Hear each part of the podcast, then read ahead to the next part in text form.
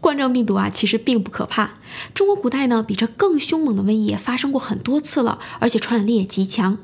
但是曾经就有人呢，日夜不停地照顾病患，三个多月也不染病；还有人在几百个病患中间被包围着，也没被传染。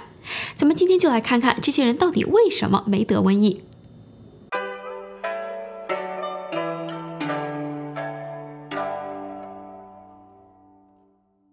中国史书里呢有各种关于大大小小的瘟疫的记载，最早可以追溯到四千七百多年前，还有殷商时代有瘟疫记载的甲骨文文物也有三千五百多年的历史了，而且是越到近代这些记载就越详细，让我们可以借鉴的内容也越多。咱们今天先来看看中国古人对瘟疫认识到什么样的程度。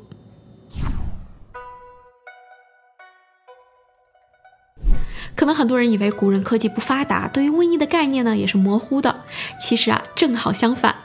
早在战国时代成书的《黄帝内经》中就有这么一段对话。轩辕皇帝问道：“我听说无疫发病容易互相传染，不论大人小孩，症状都相似。如果不采用治疗方法，如何可以避免被互相感染呢？”上古时代的医学家岐伯回答说。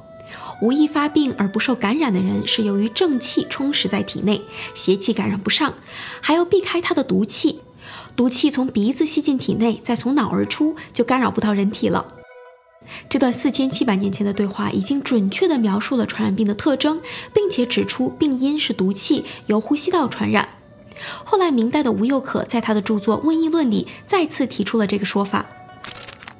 他写道：“瘟疫是天地间的一种疫气，有自己得的，也有被传染的。病毒都是通过口鼻呼吸侵入。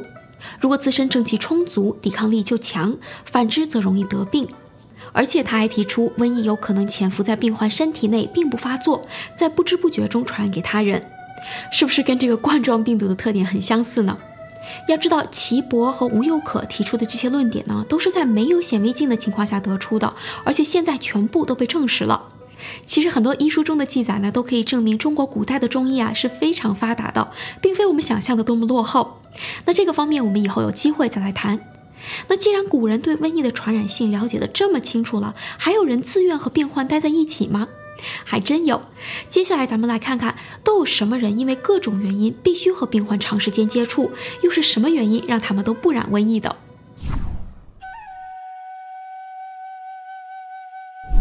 清代有位名医叫刘奎，字文甫，号松风。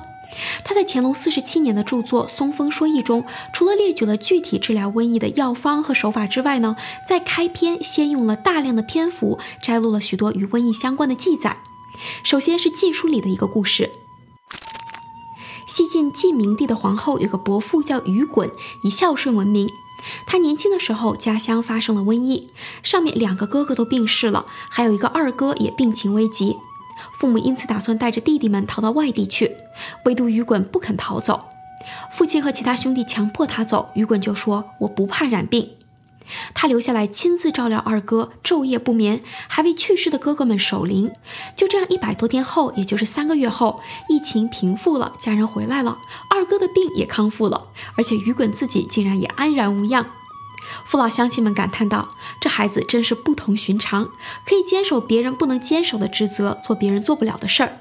真是寒冷的天气才能看出松柏比其他树木更耐寒，而瘟疫似乎也不能传染给好人。”对此，名医刘奎也评价说：“孝顺父母、敬爱兄长的人，老天爷是会保佑的。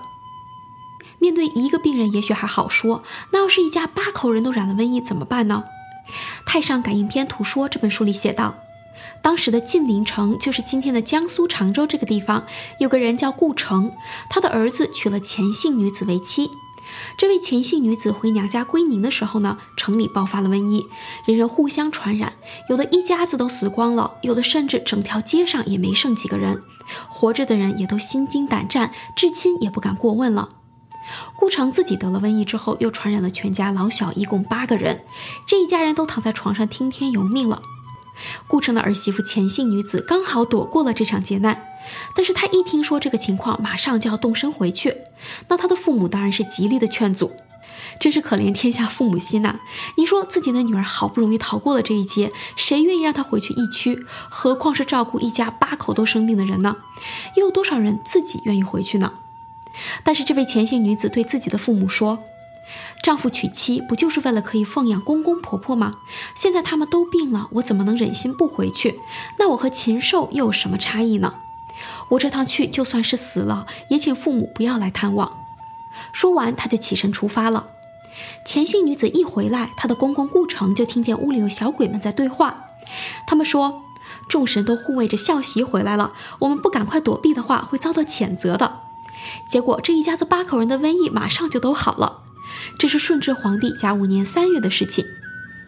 名医刘奎对这件事的评价是：“邪不侵正，孝行可以感动天，这是去除瘟疫的良方呀。”刚刚说的这两个故事呢，都是家里的亲人得了瘟疫。那如果是完全没有血缘关系的陌生人，还有人会这么尽心尽力的照顾吗？隋书里还真就有这样一位官员。隋文帝时有一位官吏叫辛公义，他因为功劳被任命到岷州，在今天的甘肃省内做刺史。但是当地人有个陋俗，就是害怕疾病，家里人要是得了病，全家人都躲开他。父母、夫妻、兄弟姐妹都不管了，任由病人自生自灭。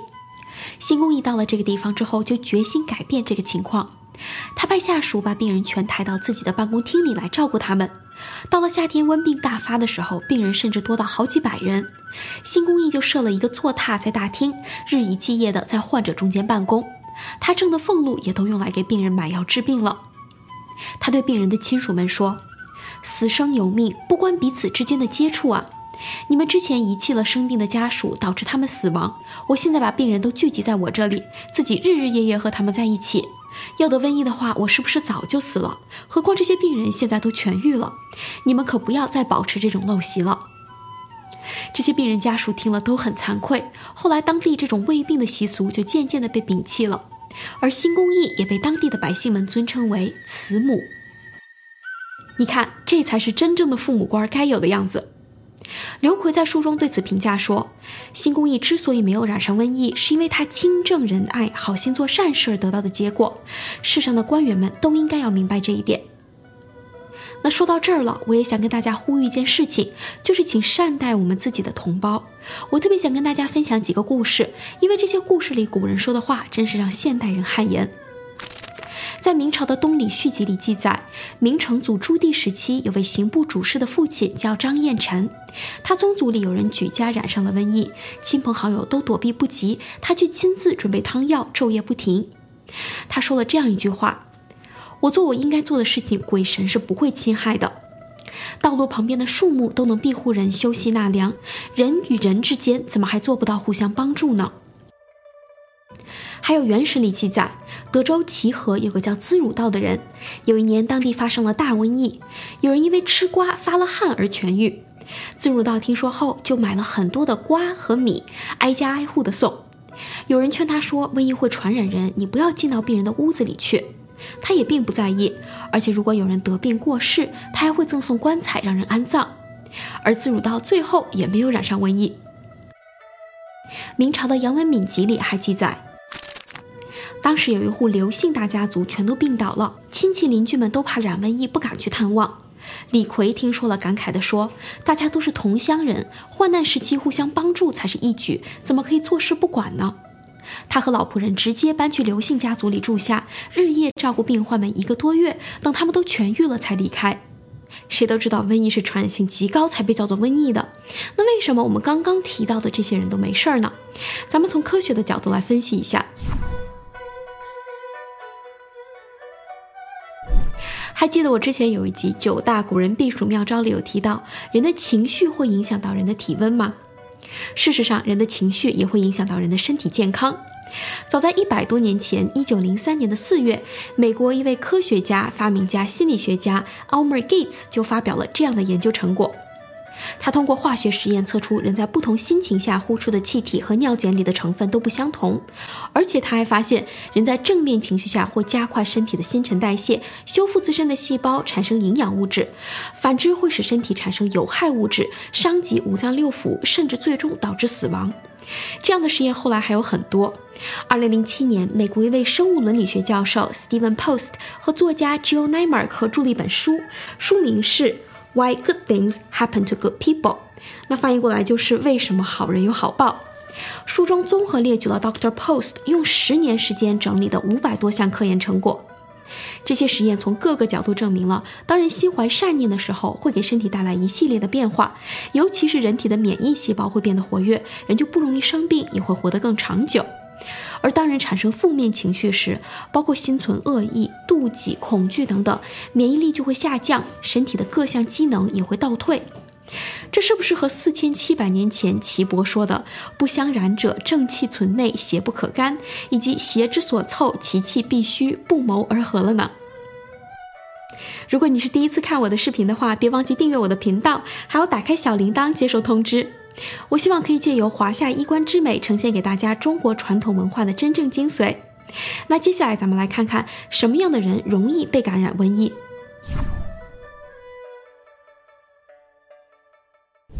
被传染瘟疫的人都是因为自身的免疫力低吗？其实这也只是表象。古代的中医除了身体表面上的诊断和治疗之外呢，更侧重的是眼睛看不到的地方，比如脉络的运行和精神层面的部分。人们也会对发生疾病和灾祸背后的原因有更深一层的思考。《松风说义》里引述了两个虐待动物的例子。一个是杭州有一个人，他以烹制鳖，也就是甲鱼的菜肴为生，但是他偏偏要把甲鱼活着扔到沸水里煮死。做出来的菜肴虽然美味，也让他赚了很多钱，但是有一天他就莫名其妙的得了瘟疫，还慢慢的缩起脖子像甲鱼一样的爬，七天之后身体臭烂而死。看到的人呢都知道这是他虐待甲鱼得到的报应。还有临川有一个人，他从山里逮到了一只幼猿，母猿就跟着这个人回了家，祈求他放了孩子。结果这个人不但不放，还把幼猿给杀了。这只母猿就大声悲鸣，自己撞死了。这人破开母猿的肚子一看，它的肠子都断裂了。后来不到半年，这家人得了瘟疫，都死光了。另外呢，你可能也在古籍中有见到有关异鬼的记载。中国古人呢一直都相信瘟疫是通过异鬼造成的，就是阴间有专门散播瘟疫的恶鬼。像我们刚才提到的前线儿媳妇的故事，她公公听到在屋里对话的小鬼们，应该就是异鬼。可是异鬼也不能随意的危害苍生，在《苏风说义》里还记载了异鬼在散播瘟疫的时候都要遵循什么样的法则。比如宋朝时，有一个村子都染了瘟疫而死，唯独沈家一家子幸免，因为异鬼说沈家三世隐恶扬善，后当显贵，举家好善且买物放生。清朝一座城里遭了大型的瘟疫，一个富裕的家庭却完全没有染病，因为这家有人阴德无量，吉神拥护。易经里有句话，大家可能都听过，就是积善之家必有余庆，积不善之家必有余殃。中国人几千年来都相信自己做的坏事儿，不仅自己要遭报应，甚至还会殃及到家人和子孙后代。那么这是从小的方面来看，比如说个人和家庭。那当瘟疫在社会中大面积传播的时候，这又怎么解释呢？《太平广记》里摘录了晚唐五代编撰的《神仙感遇传》里记载的这么一个故事。说西晋末年，中原地带饥荒遍地，瘟疫横行。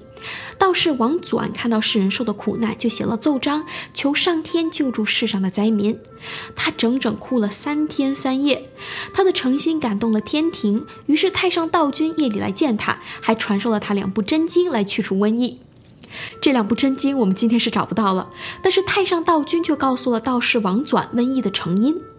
太上道君说：“一阴一阳化育出了世间的万物，其中五行相克的道理使万物的生长经过了亿万个劫数，也始终没有停止过。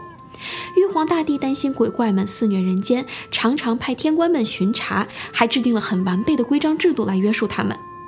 然而遇上末世，心术不正的人很多，这些人对君王不忠，对双亲不孝，违背了三纲五常的古训，所以自作孽不可活。”这些妖魔鬼怪就制造瘟疫疾病，伤害黎民百姓，也有很多人不能终其天年就中途夭亡。《太平广记》里还有两个小故事，故事很长，我就节选其中的对话给大家参考。其中一个故事记载了一面可以去除瘟疫的宝镜，有一个人做了好事儿，所以被赐予宝镜，用镜子一照，患病的人的瘟疫就好了。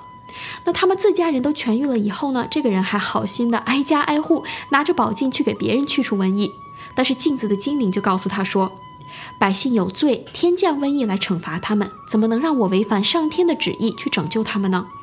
况且这些百姓的病到下个月就会逐渐痊愈了，不要再劳累我了。”另外一个故事说，南朝时有个叫司马文宣的人，他家里住了一只鬼，鬼说。寅年将会有四百群鬼奉命来到人间，大肆散播瘟疫。